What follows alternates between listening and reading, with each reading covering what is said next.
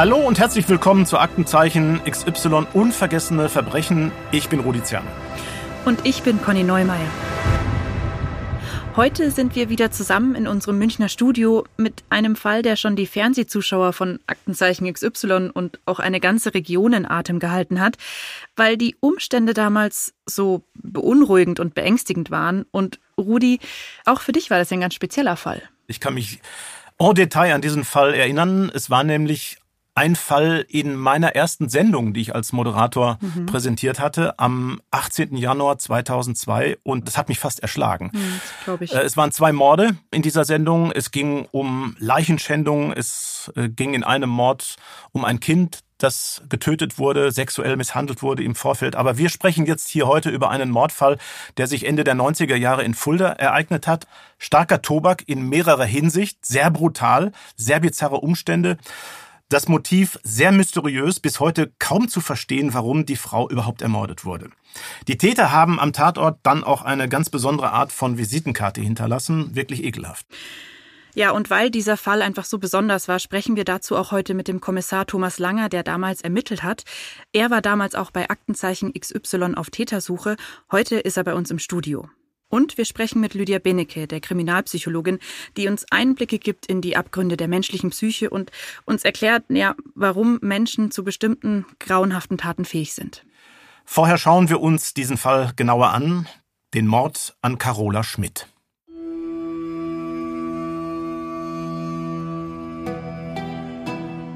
Dieser Fall spielt im hessischen Fulda, ungefähr anderthalb Autostunden von Frankfurt entfernt.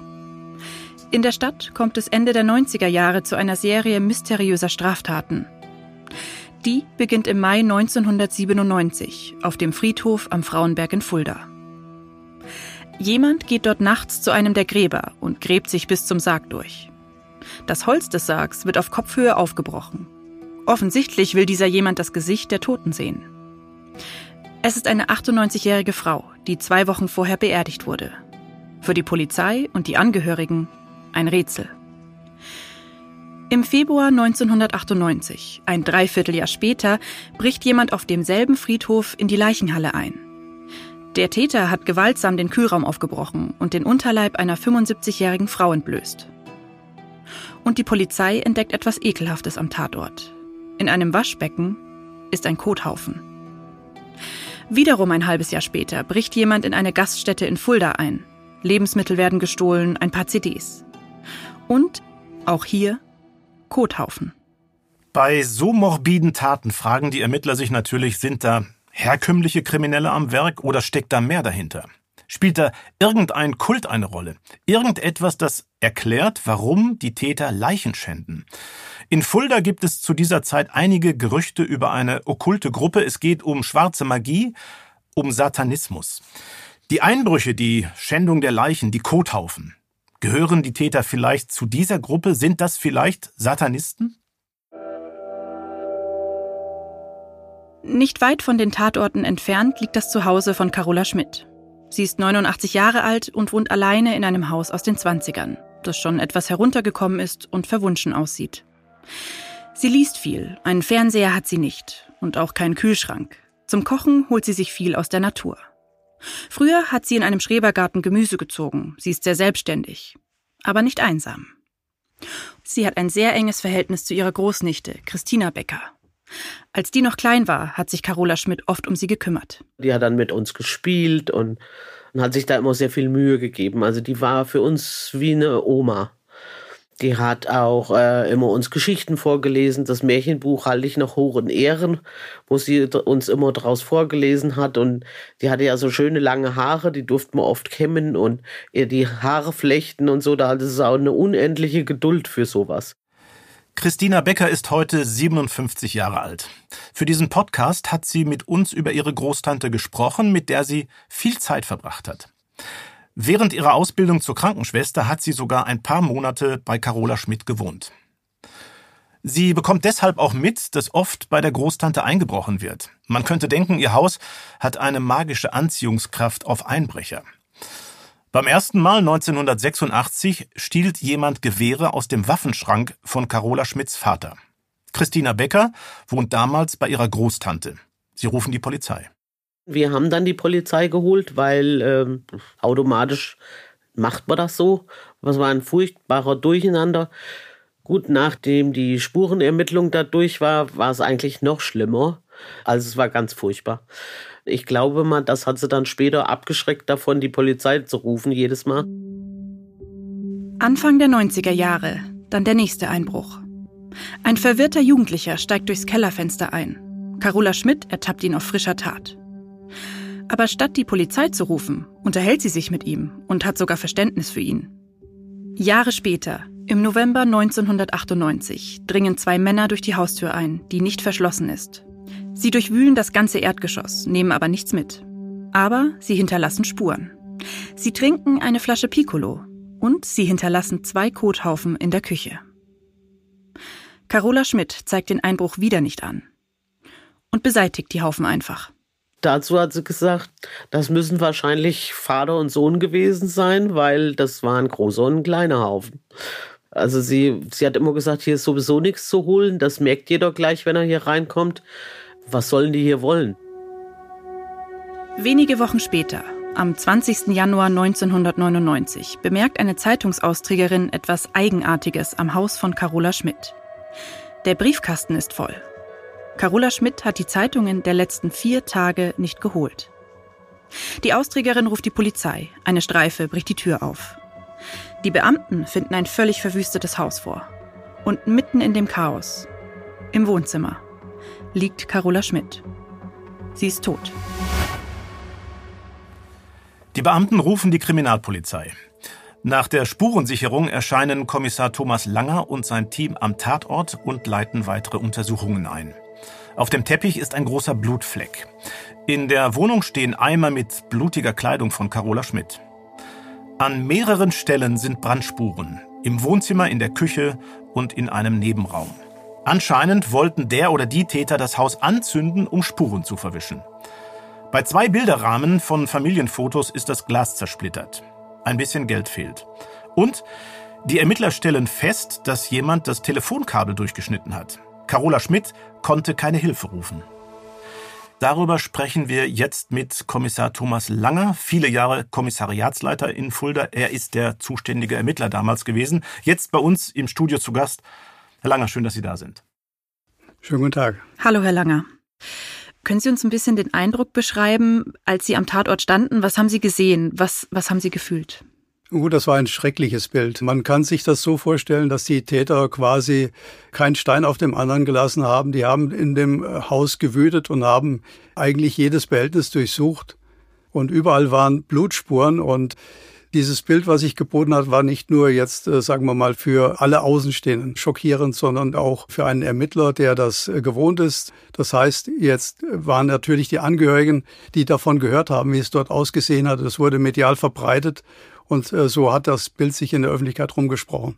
Was hat das eigentlich mit Ihnen gemacht? Also ist das jetzt als Mann aus der Mordkommission Ermittleralltag oder ist das schon ein einzigartiger Tatort, der auch was mit Ihnen emotional angestellt haben muss?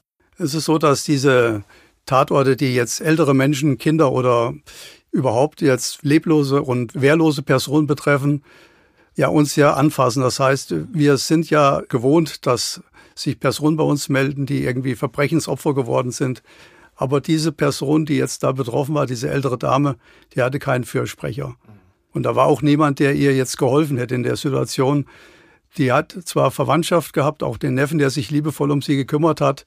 Der hat sie jede Woche besucht. Aber man konnte sich vorstellen, wie die Person, die jetzt alleine war mit diesen Tätern, da gelitten haben muss. Ist ja auch erst ein paar Tage später gefunden worden und hat sich bis zu ihrem Tod bestimmt sehr gequält. Das konnte man dem Tatort ansehen. Vielen Dank, Herr Langer, bis hierhin. Dann hören wir jetzt doch mal, wie es mit den Ermittlungen weiterging. Carola Schmidts Körper ist blutverschmiert, überall sind Wunden. Später bei der Autopsie in der Gerichtsmedizin wird klar, welche Schmerzen und welches Leid sie durchlebt haben muss. Sie wurde mit Schlägen, Tritten und einem Messer gequält. Sie hat Stiche im Oberschenkel und Schnittverletzungen an den Händen. Arme und Rippen sind gebrochen. Außerdem stellt die Gerichtsmedizin fest, Carola Schmidt ist erst kurz bevor die Polizei sie gefunden hat, gestorben. Zwischen dem Einbruch und ihrem Tod liegen vier Tage. In dieser Zeit konnte sich Carola Schmidt anscheinend immer noch bewegen. Aber Hilfe hat sie keine geholt. Sie war wohl so verwirrt, dass ihr wahrscheinlich gar nicht klar war, dass sie sich in akuter Lebensgefahr befand. Sie hat nach der Tat wohl versucht, ihre blutige Kleidung zu waschen, daher der Eimer, den die Beamten gefunden haben. Danach hat sie offenbar den Heizlüfter angestellt, um es warm zu haben. Und dann hat sich Carola Schmidt vor den Lüfter gelegt, bis sie vier Tage später tot war.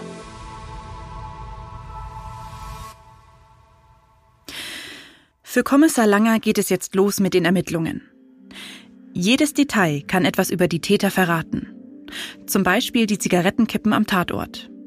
Es ist gut möglich, dass sie von den Tätern stammen. Also kommen sie zur Untersuchung ins Labor. Kommissar Langer hofft, etwas zu finden, das ihm Hinweise auf das Motiv der Täter geben könnte. Wollten sie Geld? Wenn ja, hatten sie keinen großen Erfolg.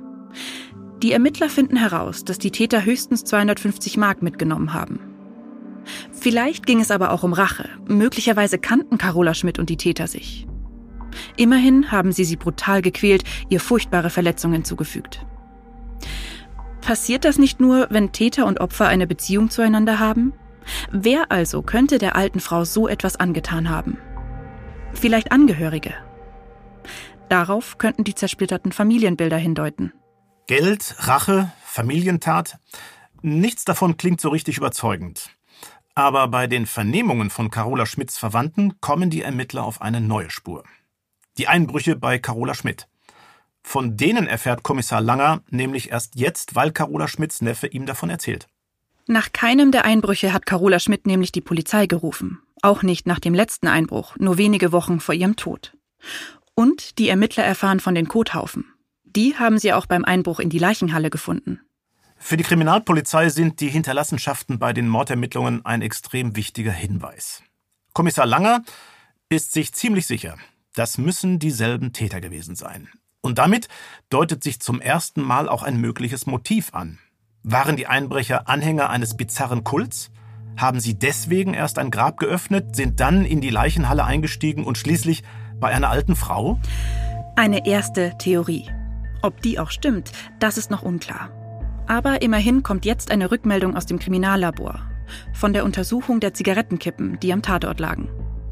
Die Spezialisten haben darauf genetisches Material gefunden. Die DNA-Spuren von zwei Männern. Das könnten die Einbrecher sein.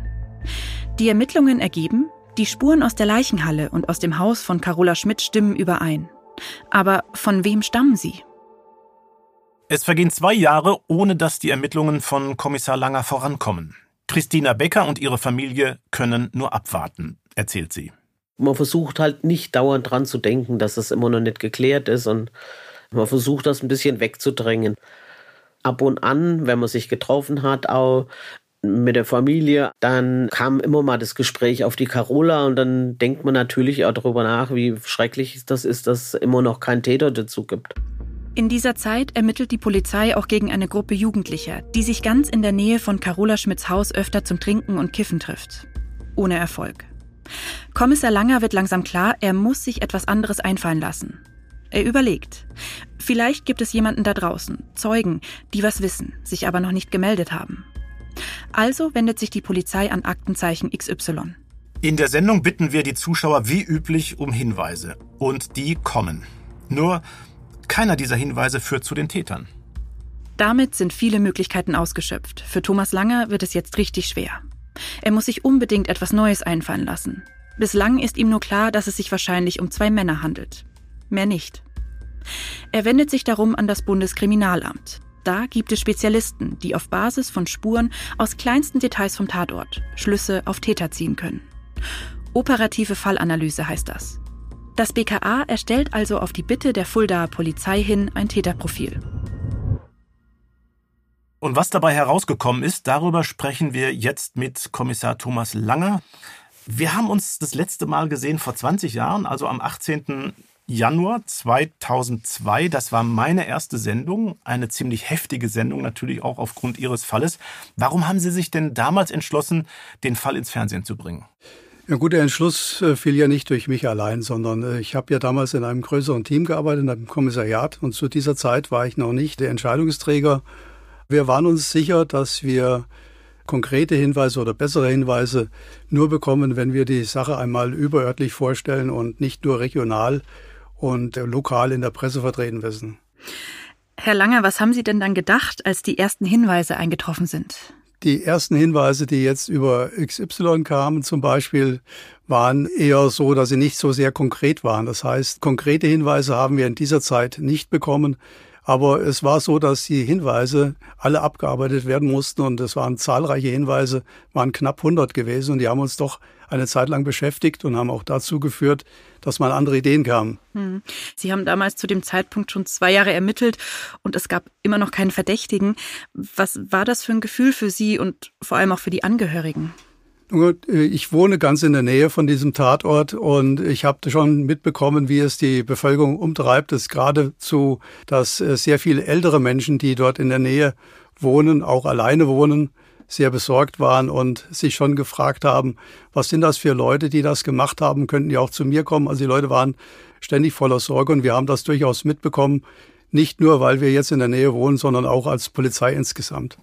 Conny hat gerade über das Täterprofil gesprochen, das vom BKA erstellt wurde. Können Sie da Details nennen? Was ist dabei rausgekommen? Ja, gut, ein Täterprofil ist ja immer die Essenz von einer Tathergangsanalyse. Das heißt, die Tat wird an sich auseinandergenommen in der Form, dass man sich genau anschaut, was haben die Täter gemacht. Und man kann vielleicht auf Fertigkeiten oder Kenntnisse schließen. Dann, warum haben die Täter das gemacht? Welchen Erfolg hatten sie damit? Und was haben sie beabsichtigt? Wir kamen zu dem Schluss, dass eigentlich die Täter keinen richtigen Grund hatten, in das Haus einzubrechen und die Frau so zu malträtieren. Und man konnte auch nicht von einer echten Beraubungsabsicht ausgehen, weil das hat das Haus einfach nicht hergegeben, rein äußerlich schon nicht konnte man damit rechnen, dass man da irgendwelche Reichtümer findet, so dass wir angenommen haben, die Täter sind vielleicht so verzweifelt oder es sind Jugendliche oder es sind betrunkene Personen, irgendjemand, der noch keinen richtigen, sagen wir mal, Plan hat und das Ganze eine Tat ist, die man eher keinen Profi-Einbrecher zuschreibt, sondern anderen Personen. Lassen Sie uns noch mal zu sprechen kommen auf diese Spuren. Wir haben vorhin gehört, dass diese zwei Zigarettenstummel oder die Kippen am Tatort für Sie sehr wichtig waren. Äh, es ist eine DNA erstellt worden. Welche Bedeutung hatten diese Spuren, diese Zigarettenstummel für Sie?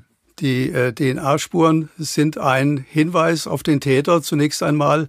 Und wir wussten von dieser DNA-Spur, dass zumindest zwei unterschiedliche männliche Täter die Verursacher gewesen sein müssen.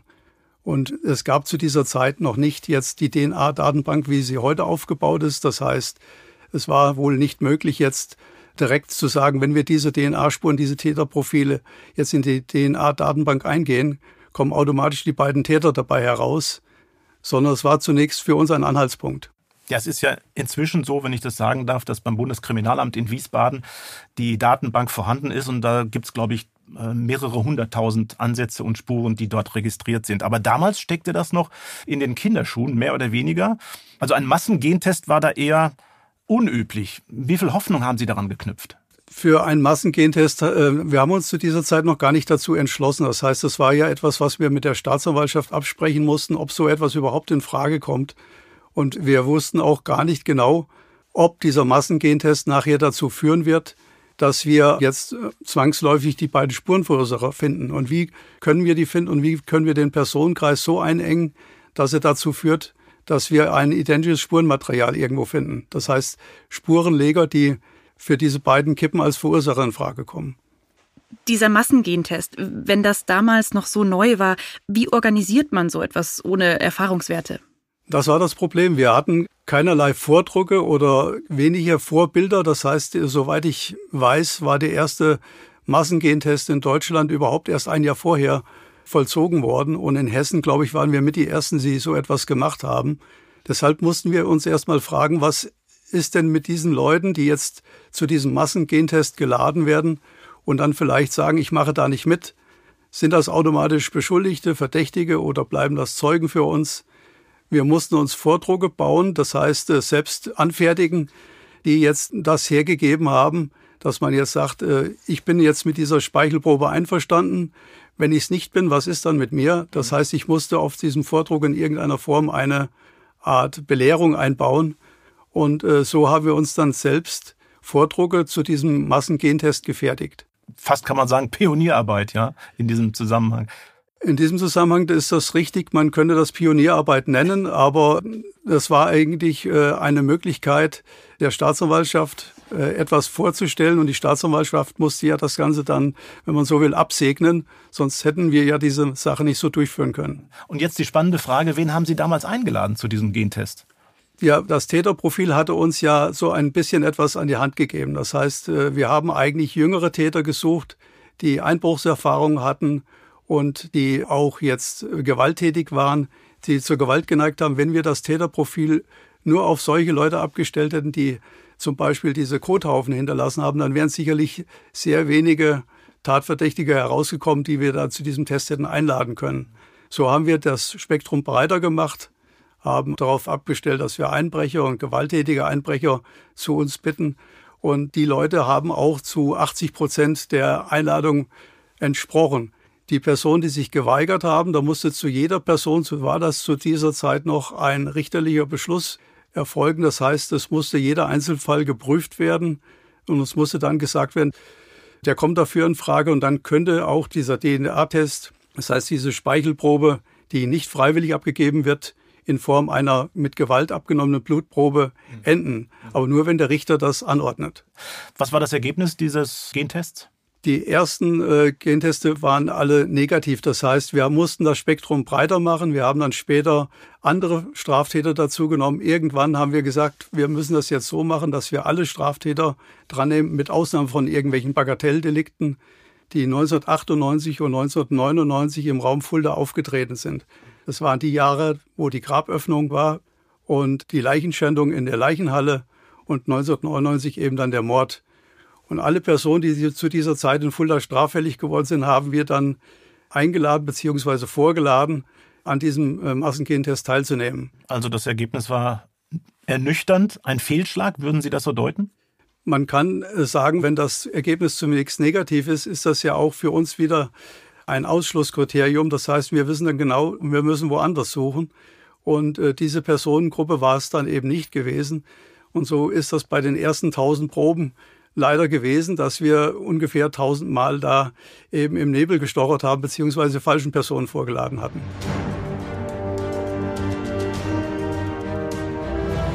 Dann hören wir jetzt doch mal, wie es mit den Ermittlungen weiterging.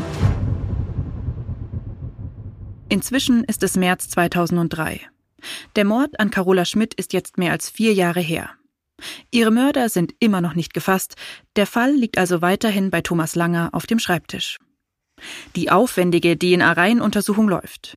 Bislang aber ohne Ergebnis. Und dann kommt, ganz unverhofft, ein Anruf, der alles ändert. Bei der Staatsanwaltschaft meldet sich ein Rechtsanwalt. Er erzählt, dass er im Auftrag seines Mandanten anrufe, eines Mannes, den wir Johannes M. nennen. Und der soll ihm gegenüber zugegeben haben, dass er im Haus von Carola Schmidt gewesen ist. Er sei dort eingebrochen, ja, aber mit dem Tod der Bewohnerin, sagt er, hat er nichts zu tun. Kommissar Langer ist erstmal skeptisch. Eingebrochen wurde bei Carola Schmidt ja mehrmals. Hat hier also nur einer der anderen Einbrecher gestanden? Will sich jemand wichtig machen? Oder ist hier jemand aufgetaucht, der doch mehr weiß, als er zugeben will? Kommissar Langer bestellt den Mann zur Vernehmung ein. Der Mandant des Anwalts, Johannes M., stammt aus Kassel. Er ist von Beruf Maschinenbauer, verheiratet, hat zwei Kinder. Kommissar Langer befragt ihn mehrere Stunden und er merkt ziemlich schnell, diese Spur ist heiß. Denn Johannes M. erzählt den Ermittlern, warum er sich gemeldet hat. Er sagt, er hat selbst einen Anruf bekommen von seinem Kumpel René O.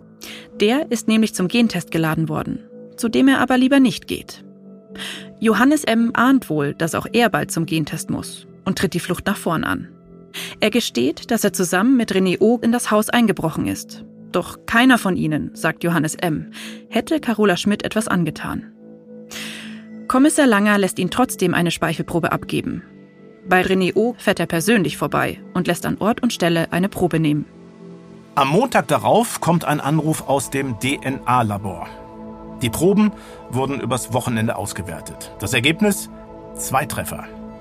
Die Zigarettenkippen, die am Tatort gefunden wurden, müssen von Johannes M. und René O. stammen. Hat Kommissar Langer nun die Täter? Er schickt seine Kollegen nochmal los, zu Johannes M. und René O. Beide werden verhaftet.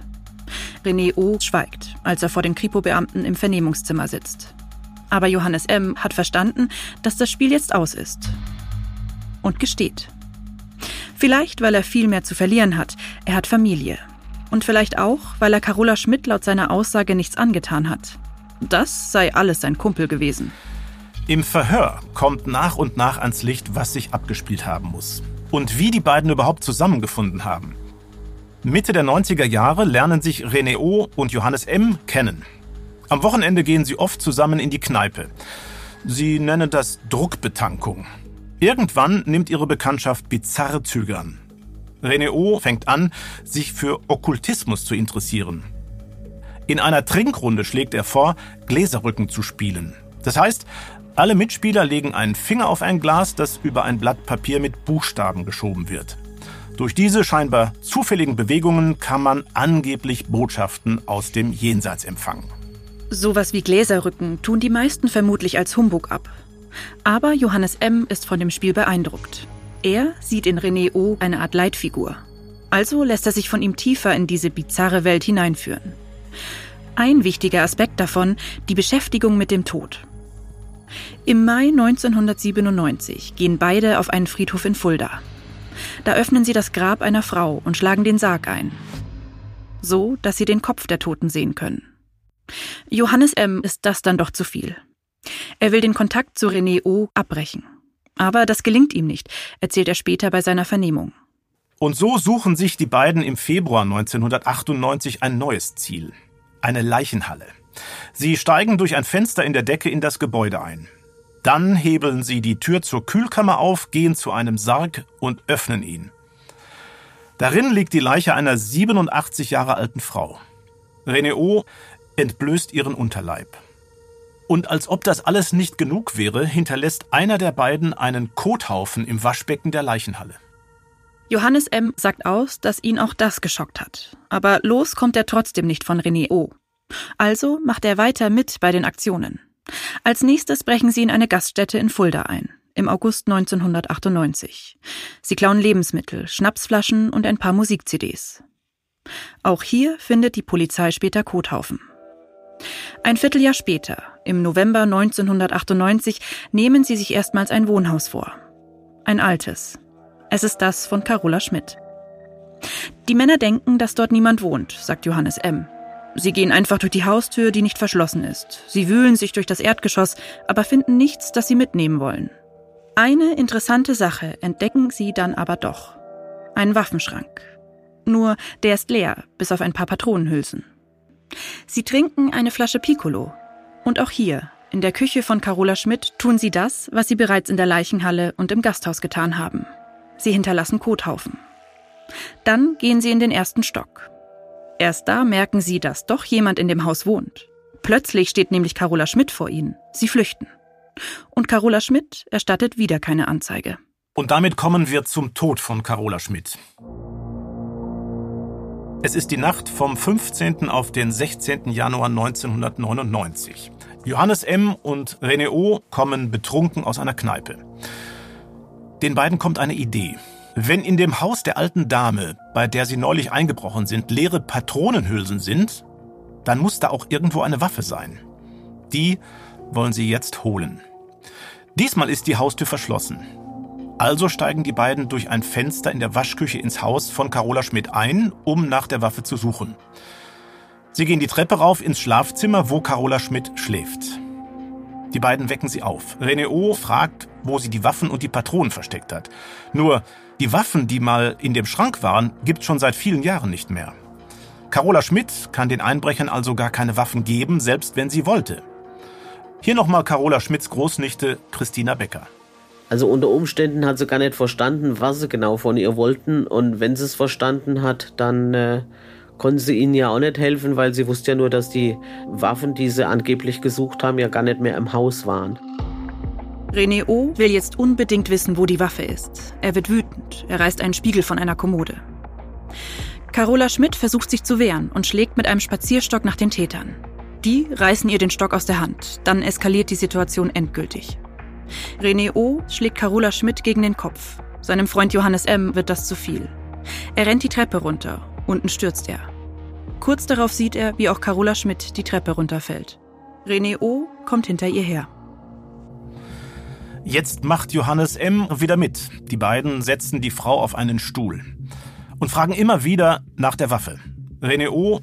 schlägt die alte Frau, tritt ihr gegen den Kopf, den Hals, gegen Arme und Beine. Johannes M. sieht dabei zu. René O. muss auch ein Messer haben, denn die Ermittler entdecken später Stiche und Schnitte an Armen und Beinen. Immer wieder verliert Carola Schmidt das Bewusstsein wegen ihrer schweren Kopfverletzungen. Das Ganze dauert ungefähr zehn Minuten. Irgendwann sackt sie wieder bewusstlos zusammen. René O. glaubt, Carola Schmidt ist tot. Hier nochmal Carola Schmidts Großnichte Christina Becker. Ich hatte äh, Unverständnis, wie jemand so sein kann, wie man so jemand äh, so quälen kann, um irgendwas aus ihm rauszukriegen, was er gar nicht hätte sagen können. Aber da sind sie ja anscheinend gar nicht drauf eingegangen. Also ich fand es ganz furchtbar. René O. will jetzt das Haus anzünden, um Spuren zu vernichten. Er versucht, ein Buch im Wohnzimmer anzuzünden, eine Gardinenstange in der Küche, ein paar Stoffreste in einem anderen Zimmer. Nichts davon klappt. Irgendwann fällt Carola Schmidt vom Stuhl. René O. läuft zu ihr und zieht ihr die Hose runter. Er will ihren nackten Unterleib sehen. Johannes M. hat jetzt genug. Er rennt aus dem Haus. Ein paar Minuten danach flüchtet auch René O. An dieser Stelle müssen wir nochmal betonen, für das, was im Haus von Carola Schmidt passiert ist, gibt es keine unabhängigen Zeugen. Die Schilderungen stammen alle von Johannes M. Was passiert ist, nachdem René O. Carola Schmidt die Hose runtergerissen hat, ist unklar. Dennoch, die Polizei ist sich sicher, René O. ist derjenige, der Carola Schmidt zu Tode gequält hat. Verhaftet ihn. An diesen Tag kann sich Carola Schmidts Großnichte Christina Becker noch ganz klar erinnern. Natürlich war das auch wieder so ein Tag, wo dann alles wieder aufgerollt wurde. Also hat es wieder alles hochgeholt. Man hat sich gefreut, dass sie endlich gefasst haben. Also ich habe gehofft, dass sie auch ordentlich dafür bestraft werden. Aber ich meine, letztendlich wiederbringen tut es einem den Menschen nicht. René O. redet nicht mit Kommissar Langer. Deshalb hat der in der Vergangenheit des Tatverdächtigen recherchiert. René O. stammt aus Leipzig, er hat zeitweise in einem Kinderheim gelebt, die Schule hat er abgebrochen. Dann eine Lehre als Maurer gemacht. Nach dem Mauerfall kam er über mehrere Stationen nach Fulda, hatte verschiedene Jobs, als Maurer, in einem Lager und in einer Reifenfabrik. In den 90er Jahren wurde er mehrmals verurteilt, unter anderem, weil er ohne Führerschein und betrunken Auto gefahren war. Bei den Ermittlungen im Umfeld von René O. stößt Kommissar Langer auf einen zerrissenen Brief. Der stammt, wie sich herausstellt, von einem Priester, mit dem René O. einige Monate in einem Pfarrhaus zusammengewohnt hat, nach dem Mord an Carola Schmidt. Ganz offensichtlich waren die beiden mehr als Freunde. Sie haben sich bei einem Weinfest kennengelernt, erzählt der Priester. Danach haben sie eine Beziehung begonnen. René O. ist sogar zu ihm gezogen. Die beiden haben sich vertraut, von ihrer Vergangenheit erzählt. Offensichtlich hat er ihm dabei auch von seiner Tat im Haus von Carola Schmidt erzählt. Jedenfalls beruft sich der Priester dazu später auf sein Beichtgeheimnis. Wir haben versucht, für diesen Podcast mit dem Priester zu sprechen. Das wollte der aber nicht, weil das ein sehr schwieriges Kapitel in seinem Leben gewesen sei. Das respektieren wir natürlich. Eins ist aber klar. Wäre er mit dem Geheimnis von René O. zur Polizei gegangen, dann hätte die Familie von Carola Schmidt deutlich früher erfahren, wer sie ermordet hat. Vier lange Jahre mussten die Angehörigen von Carola Schmidt mit der Frage leben, wer hat ihr das angetan? Jetzt endlich nach vier Jahren gibt es zwei Beschuldigte. Einen, der zugibt, dass er an der Tat beteiligt war, und einen, der schweigt. Im März 2004 beginnt das Strafverfahren gegen Johannes M. und René O. vor dem Landgericht Fulda. Der Zuschauerraum ist voll. Mehr als ein Dutzend Journalisten verfolgt den Prozess. Christina Becker ist nicht dabei. Also ich bin nicht zur Gerichtsverhandlung gegangen. Ich wollte das nicht nochmal alles miterleben. Meine Schwester war als Zeuge eingeladen, aber ich musste nicht hin und deswegen war ich auch gar nicht dort. Das war mir zu heftig und ich wollte auch diese Menschen nicht unbedingt sehen. Das Verfahren dauert knapp zwei Monate. Das Gericht hält die Aussagen von Johannes M. für glaubwürdig. Es verurteilt René O. zu lebenslanger Haft. Das Urteil lautet auf Mord in Tateinheit mit versuchter räuberischer Erpressung. Johannes M. wird nur wegen versuchter räuberischer Erpressung mit Todesfolge verurteilt. Er muss für sieben Jahre ins Gefängnis. Fünf Jahre nach Carola Schmidts Tod werden die Männer, die für ihren Tod verantwortlich sind, verurteilt. Das Haus, in dem Carola Schmidt gewohnt hat, wird irgendwann verkauft. Christina Becker findet es schade, dass es jetzt nicht mehr ihrer Familie gehört. Sie verbindet damit vieles, was sie an die schöne Zeit mit ihrer Großtante denken lässt. Wenn ich sie in Erinnerung habe, dann habe ich sie so in Erinnerung, wie sie bei uns im Wohnzimmer gesessen hat oder was sie manchmal so gesagt hat oder an diese Märchenvorlesungen kann ich mich halt auch noch super gut erinnern. Von daher äh, denke ich einfach an die schönen Zeiten und versuche diesen schlechten, furchtbaren Tag möglichst nicht als erste Erinnerung an sie zu behalten. Johannes M. hat seine Strafe inzwischen abgesessen und ist wieder frei. 2019 hätte auch der Haupttäter René O. aus der lebenslangen Haft entlassen werden können. Da saß er seit 15 Jahren im Gefängnis. Aber die Möglichkeit hat er sich fürs Erste verbaut. Im Jahr 2017 kam er im Gefängnis an ein Smartphone, mit dem er ein Fake-Facebook-Profil erstellt hat. Unter dem Namen eines Bekannten hat er da den Mord gestanden, behauptet, dieser Bekannte habe Carola Schmidt kalt gemacht. Da schreibt er dem Sohn seines Mittäters Johannes M. Aber die Aktion geht schief. Der Bekannte kann belegen, dass er nichts mit der Tat zu tun hat. René O. wird zu einem halben Jahr zusätzlicher Haft verurteilt. Immerhin, nachdem er jahrelang geschwiegen hat, hat René O. sich so wenigstens indirekt doch noch zum Mord geäußert. Nicht gestanden, sondern auf andere gezeigt. Aber die DNA-Spuren beweisen. Das stimmt nicht. Die Entlassung auf Bewährung ist wegen der falschen Beschuldigung wenigstens vorerst vom Tisch. Der Mann, der die 89-jährige Carola Schmidt umgebracht hat, bleibt erstmal weiter hinter Gittern. Damit war der Fall dann abgeschlossen, aber eigentlich nur juristisch, denn viele Fragen sind offen geblieben. Die Täter oder der Täter hat zu vielem geschwiegen. Was wollten sie eigentlich mit der Waffe? Warum diese Kothaufen überall? Und gab es eigentlich einen okkulten oder satanistischen Hintergrund? Darüber wollen wir jetzt nochmal reden mit Kommissar Thomas Langer. Er war damals der zuständige Ermittler in diesem wirklich grauenhaften Fall. Immer noch im Studio bei uns.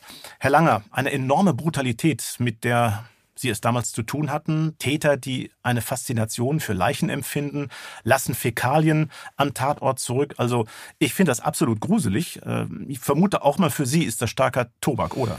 Ja, wir hatten solche Tatorte in der Form noch nicht erlebt. Das heißt, äh, wir hatten noch keinen Tatort, bei dem eine Gewaltanwendung gegen eine Person so massiv war, die Person, die sich nicht wehren konnte, also gegen eine hilflose Person. Auch Fäkalien am Tatort war für uns neu. Wie interpretieren Sie das Verhalten der Täter? Was, was sind das für Typen? Es gab da, bevor wir die Täter kannten, verschiedene Lösungsansätze. Und wir hatten uns gedacht, wenn wir uns in der Literatur belesen, wer hinterlässt Code zum Beispiel an einem Tatort, kommen wir da auf irgendeine Idee. Aber es gab dazu auch äh, unterschiedliche Meinungen. Zum Beispiel gab es Schriftstücke, die sprachen davon, es gibt Täter, die so etwas tun, um ein äh, Machtgefühl auszudrücken oder sich sicher zu fühlen. Dann sprach man auch davon, dass es darauf hindeuten kann, dass es ein sexuelles Motiv gab oder eine sexuelle Beziehung der Täter zueinander. Das alles konnte es sein. Wir konnten uns das zu dieser Zeit nicht erklären. Ich möchte mal auf das Verhalten oder ähm, die Lage des Priesters zu sprechen kommen. Eine frühere Klärung wäre ja möglich gewesen, wenn Ihnen der Priester entsprechende Informationen gegeben hätte. Wie ist da eigentlich die rechtliche Lage? Ist so ein Beichtgeheimnis legitim? So ein Beichtgeheimnis ist dann legitim, wenn es als Beichte angesehen wird. Und die Kirche spricht davon, wir haben uns damals natürlich auch mit Kirchenrechtlern auseinandergesetzt, dass ein seelsorgerisches Gespräch vorausgegangen sein muss. Ob das in diesem Fall geschehen ist und in welcher Form jetzt der Priester von irgendeiner Beteiligung von dem René O gehört hat, äh, wie ihm das beigebracht wurde, wie ihm das der René erzählt hat, ob er ihm etwas erzählt hat, das alles wissen wir nicht genau. Was wäre denn anders gelaufen, wenn dieser Priester sein Beichtgeheimnis gebrochen hätte, also ihnen die entsprechende Information und den Hinweis gegeben hätte? Zumindest einmal hätte er uns Ermittlungsarbeit äh, gespart, nicht wegen uns direkt, sondern wegen all dieser Personen, die noch betroffen waren. Das heißt, wir haben ja auch äh, nach 2001 oder 2002, als die beiden zusammen wohnten und möglicherweise zu dieser Zeit der Priester schon Kenntnis hatte, in welcher Form auch immer, auch uns noch mit anderen Personen auseinandergesetzt und eben auch viele Personen zum Speicheltest geladen oder Wohnungsdurchsuchungen durchgeführt aufgrund irgendwelcher Hinweise. Das hätte es alles möglicherweise nicht gebraucht. Ich finde, Sie sprechen einen sehr interessanten Punkt an, weil er hätte sich natürlich, wenn er sich geäußert hätte, erstens geoutet und zweitens hätte er sein Zölibat gebrochen. Und das Verhältnis zwischen René O. und dem Priester war eben nicht nur das von Mitbewohnern und Freunden. Die Sexualität des Täters war sehr komplex. Er hat Leichen entblößt, scheinbar auch ein sexuelles Interesse an alten Frauen und an Männern gehabt. Herr Langer, was ist das für ein Mensch? Das haben wir uns auch gefragt. Es ist ja auch so, dass er kurz vor seiner Festnahme noch mit einer Krankenschwester zusammengelebt hatte. Und wir konnten uns jetzt auch nur an den Fakten orientieren. Was hat der Mensch angerichtet? Das haben wir festgestellt und haben wir vor Ort gesehen. Also er war äußerst brutal. Aber welche Neigung er sonst noch hatte, kann man nur aus seinen Beziehungen schließen. Ja, und um da ein bisschen Licht reinzubringen, haben wir bei Lydia Benecke angerufen, der Kriminalpsychologin aus Köln. Sie beschäftigt sich mit der Psyche von Straftätern und zur Sexualität des Täters hat sie uns das hier gesagt. Solche Handlungen können ganz unterschiedliche Hintergründe haben. Sie können beispielsweise Ausdruck einer spezifischen sexuellen Fantasie sein. Sie können aber auch zum Beispiel Ausdruck von Wut sein, die dann in so einer Form ausagiert wird. Wir können nicht mit Sicherheit sagen, ob dieser Mann bestimmte Fantasien hatte, bezogen auf tote Personen, die ihn sexuell erregten, oder ob er eine Art von morbider Neugierde empfand, die vielleicht auch sexuelle Aspekte hatte, ob er das auch vielleicht als einen Machtkick empfand. Ja, es ist eine absolut brachiale Tat, mit der wir es hier zu tun haben und hatten. Die Leiche von Carola Schmidt ist brutal zugerichtet worden. Sie war gequält worden. Ein Haus ist durchwühlt worden. Der Tatort ist versucht worden, in Brand zu stecken. Und auch hier erklärt uns Lydia Benecke nochmal, was dieser Tatort aussagt. Offenbar wurde das Telefonkabel zerschnitten, damit das Opfer keine Hilfe holen konnte. Dies hätte also eine ganz konkrete Funktion. Anschließend wurde besonders der Haupttäter offenbar zunehmend frustrierter und wütender, weil der Überfall nicht so ablief, wie er sich das vorgestellt hatte. Die Frau hatte keine Waffen im Haus, was den Tätern aber nicht bekannt war. Das könnte erklären, warum dann auch später so eine gewisse Durchwühlung der Wohnung stattgefunden hat. Und weil diese Situation so anders ablief, als er es sich offenbar vorgestellt hatte, hat das, so scheint es, die Wut zunächst mal ausgelöst. Aber in diesem Fall kann es sein, dass jemand, wenn er akut in so einer Situation wütend wird und gegebenenfalls auch noch zusätzlich durch Alkohol enthemmt ist, dass diese Person dann auch noch wütender wird, als es eigentlich der Anlass nachvollziehbar macht. Und das kann zum Beispiel mit früherer aufgestauter Wut zusammenhängen. Und eine Antwort wollten wir natürlich auch bekommen auf die Tatsache, dass ein Täter oder dass die Täter Fäkalien am Tatort zurücklassen, also einen Kothaufen. Was sagt Lydia Benecke dazu? Viele Menschen dürfte es überraschen, dass das Phänomen, dass manche Menschen die Einbrüche begehen, dann an ihren Tatorten Kot hinterlassen, dass dieses Phänomen schon lange und auf der ganzen Welt bekannt ist. Beispielsweise gab es auch schon eine Befragung in den 80ern von Menschen, die solche Delikte begangen haben. Und dabei wurde festgestellt, dass viele von ihnen das auf eine überraschend pragmatische Art erklärt haben. Die haben im Prinzip gesagt, dass zum Einbrechen für sie nicht nur der Gedanke, sich zu bereichern gehörte, sondern definitiv auch dieser Kick, diese Aufregung. Also in die Privatsphäre anderer Menschen einzudringen. Das hat ja auch mit Macht zu tun und auch dieser Kick, erwischt werden zu können und was Verbotenes zu machen. Und dann haben die gesagt, na ja, das kann dann auch körperlich fördern, dass die Person dann das Bedürfnis verspürt, während sie dort einbricht, nun eben zu koten. Was wir vorhin schon gehört haben, meistens ist es so, ein Täter ist dominant, der andere eher der Mitläufer.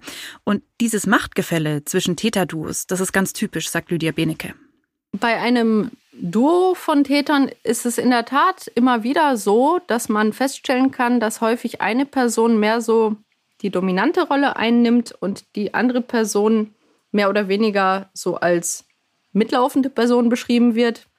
Natürlich kann sich daraus trotzdem eine gewisse Dynamik entwickeln. Zum Beispiel kann es sein, dass die Person, die als dominanter dann auch im Gesamtbild erscheint, dass die sich aber bestärkt fühlt bei den Ideen, die sie umsetzt von der anderen Person, die sich dann ja auch diesen Ideen anschließt.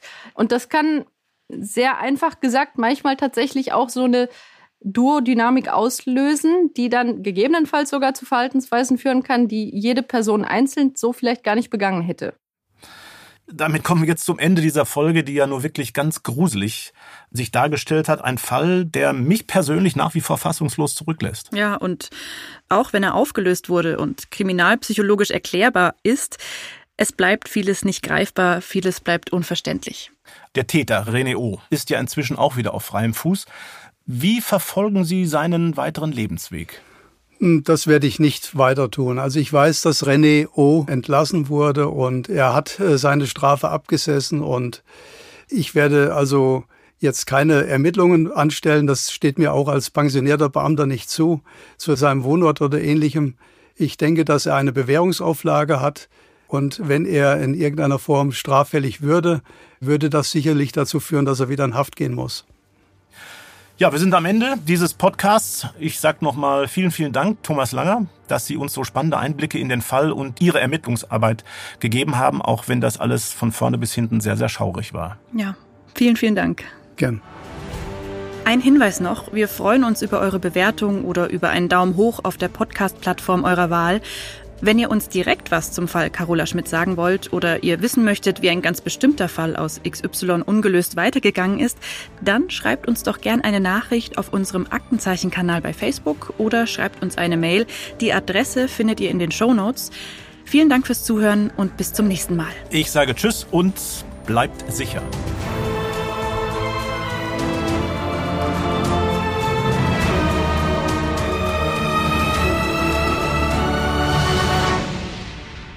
Aktenzeichen XY Unvergessene Verbrechen ist eine Produktion der Securitel in Kooperation mit Ikone Media im Auftrag des ZDF.